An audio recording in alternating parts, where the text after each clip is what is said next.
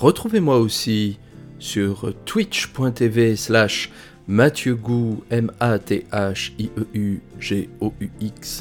et sur YouTube pour des streams linguistiques et jeux vidéo.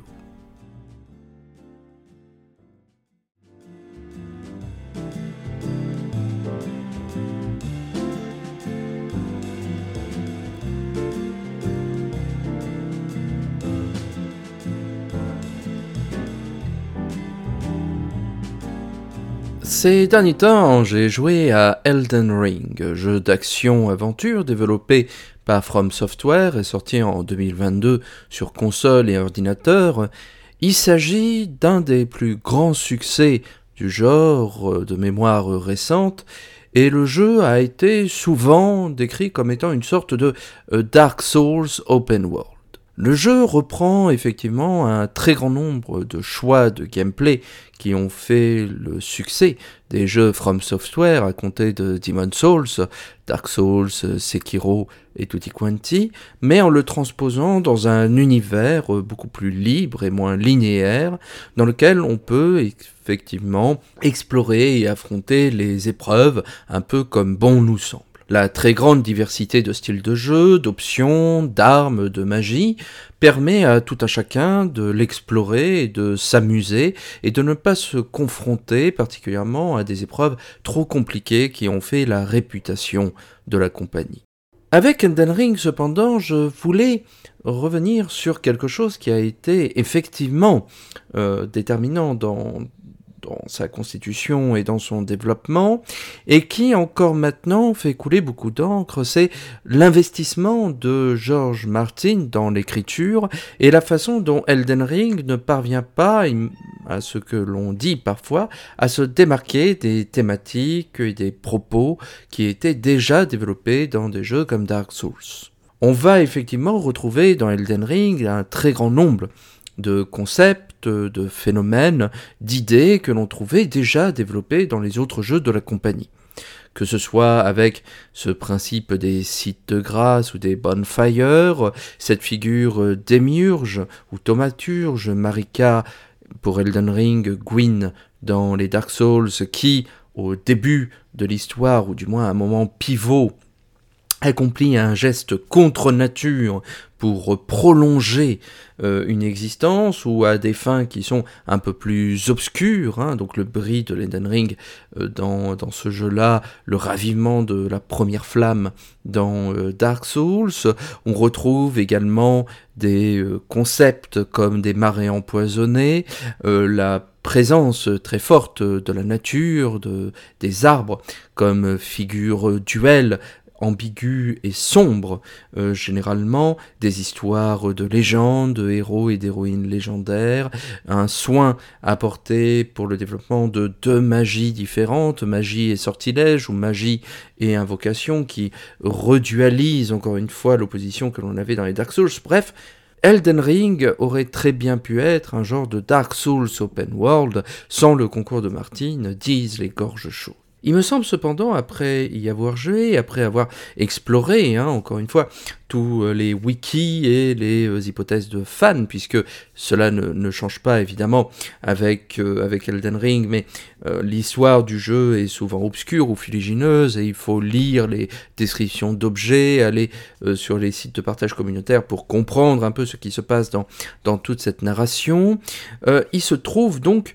que Elden Ring, à mon sens, euh, n'a pas nécessairement cette vocation d'être une sorte de Dark Souls Open World. Et il me semble que Elden Ring est précisément l'un des jeux clés pour réussir à avoir une discussion, pour réfléchir sur ce qui pourrait être au sein du jeu vidéo proche de la stylistique et du stylème, hein, dans le sens donné généralement par Molinier, comme étant un trait spécifique de l'illitérité, c'est-à-dire un motif un schéma, euh, un concept qui revient au sein euh, de l'œuvre d'un auteur ou d'une autrice, hein, de loin en loin, sous différents avatars, et qui renvoie alors tantôt à un trait de plume, hein, à un style d'écriture à proprement parler, ou bien à quelque chose de plus euh, thématiquement installé, hein, de plus lié à la narration et à l'intrigue. Que l'on pense par exemple à l'œuvre de Victor Hugo avec la phrase paragraphe qui a fait stylistiquement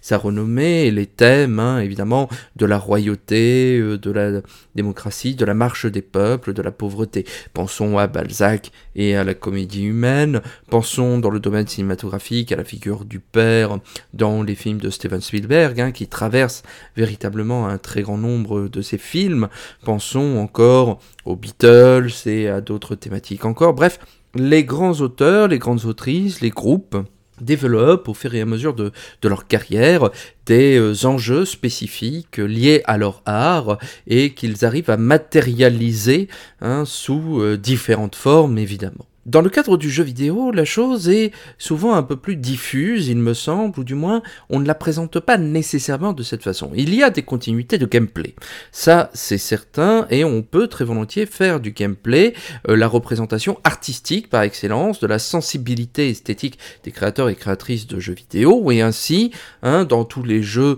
euh, de, Miyamoto, entre les Mario et les Zelda, les jeux de Kojima, euh, les jeux de Lucas Pope, hein, les jeux de Toby Fox, hein, on voit très bien les continuités qu'il y a par exemple entre Deltarune et Undertale, ou entre les différents jeux Mario, ou pour parler de Miyazaki et de From Software, entre Dark Souls, Demon Souls, Elden Ring et Tutti Quanti. Mais il me semble que l'on parle peut-être un peu moins de thématiques narratives ou historiographique, euh, des choses liées à la scénarisation du gameplay, hein, euh, pour qui lui donne véritablement du sens, hein, des enjeux euh, qui sont parfois perçus dans certains jeux comme étant secondaires. Il est vrai que certains styles de jeu mettent davantage l'accent sur ces aspects narratifs que d'autres, hein, évidemment. on s'attend à ce que dans des jeux de rôle, dans des RPG, des thématiques narratives soient mieux développées que dans des jeux de plateforme ou des puzzle games, évidemment. Et à ce niveau-là, on peut penser à la série des Final Fantasy par exemple qui développe hein, au moins sur un certain nombre de leurs jeux des thématiques liées au royaume, aux empires et à la thématique de la perte. Les premiers Dragon Quest développent la thématique de la filiation et de la lignée. Hein, évidemment, les, Dark Souls,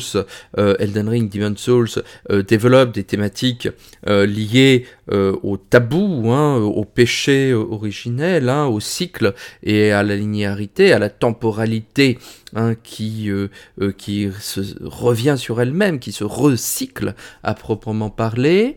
Et c'est là, il me semble effectivement, que Elden Ring parvient à montrer de quelle façon cette division euh, peut être productive et euh, doit être en réalité recontextualisé. Puisque dans Elden Ring, nous retrouvons effectivement des continuités, des styles de gameplay propres aux jeux de Miyazaki de From Software, hein, la barre d'endurance, euh, le principe de poise, hein, le poids de l'équipement, euh, le système de magie, le système d'exploration, de saut, etc., qui a fait les grandes heures de la compagnie. Mais au niveau historique, on voit que les thématiques, effectivement, qui peuvent être chères à l'équipe de, développement et que l'on retrouve de loin en loin, ont malgré tout été euh, euh, adultérées, hein, modifiées euh, dans un univers de fantasy qui, là, je pense, est dû principalement à George Martin. Il faut ainsi noter que, contrairement à Dark Souls, ou même à Demon's dans une autre mesure, euh, le jeu ne fait pas état d'un quelconque cycle, hein, de quelque chose qui reviendrait sur ses pas, mais au contraire, on est dans une linéarité hein, particulière de, l'histoire. Il s'agit effectivement d'avancer. Et d'ailleurs, hein, notre héros, le Tarnish, ou la Tarnished, revient sur la terre de, de l'entremonde après euh,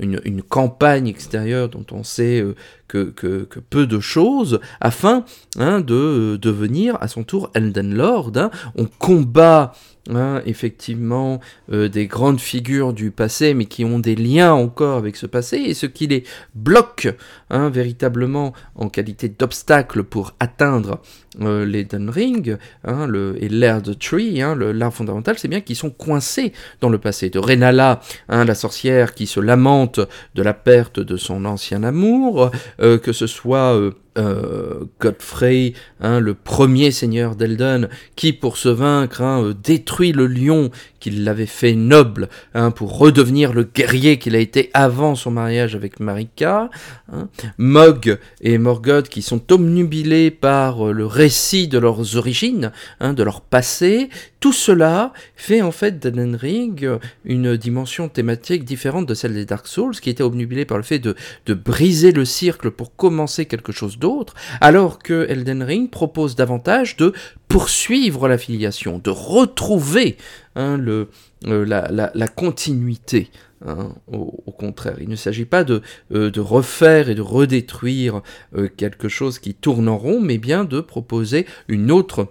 porte de sortie. Les personnages également de Marika, de Michaela, etc., Morgoth, Margit, Mog, etc., cette façon de nommer les personnages avec des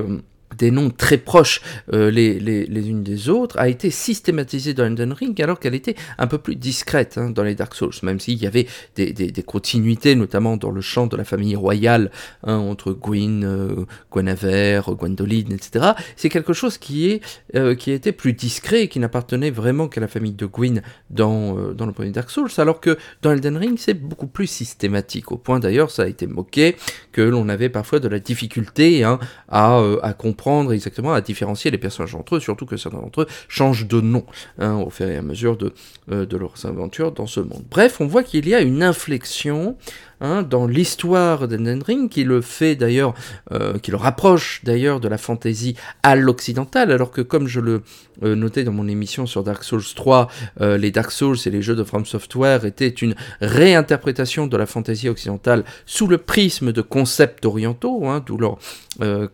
caractéristiques un peu, un peu déviées, un peu étranges hein, pour un joueur européen ou américain, hein, légèrement détouré. Et je pense que ce qui reste et ce qui reste de commun, c'est véritablement ce que l'on pourrait appeler dans euh, l'histoire du jeu vidéo, hein, ce, ces stylèmes Hein, narratifs et même narratoludiques quelque part, puisqu'ils sont généralement euh, propices à une réinstallation euh, au sein de l'univers de jeu. Il faut justifier, ça c'est une grande caractéristique des jeux From Software, hein, euh, l'existence euh, des points de sauvegarde, le fait de ressusciter, les différents types de magie, les armes, etc. Hein, on sent qu'il y a un besoin de justifier dans la diégèse ou la ludiégèse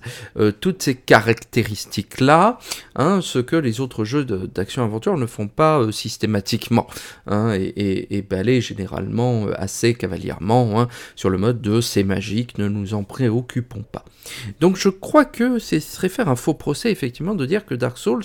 euh, que Elden Ring plutôt est un Dark Souls open world. Il l'est effectivement, mais dire cela, c'est quand même, il me semble, hein, euh, surinvestir des éléments de constitution de ce qui fait l'identité d'un jeu vidéo au détriment d'autres éléments, et particulièrement ces éléments de, narration qui euh, sont parfois perçus secondairement. Il est encore un, peu douteux de savoir quelles sont la part d'écriture de George Martin dans Elden Ring. On sait qu'il ne s'est pas préoccupé de la, de la description des objets, cela il l'a dit plusieurs fois, mais jusqu'à quel point son histoire originale a été modifiée, réagencée euh, selon les désiderata de l'équipe de développement du jeu, cela est encore à, discuter et à débattre. Je crois néanmoins qu'il y a quelque chose dans Elden Ring qui est propice à ce type de réflexion, de savoir jusqu'à quel point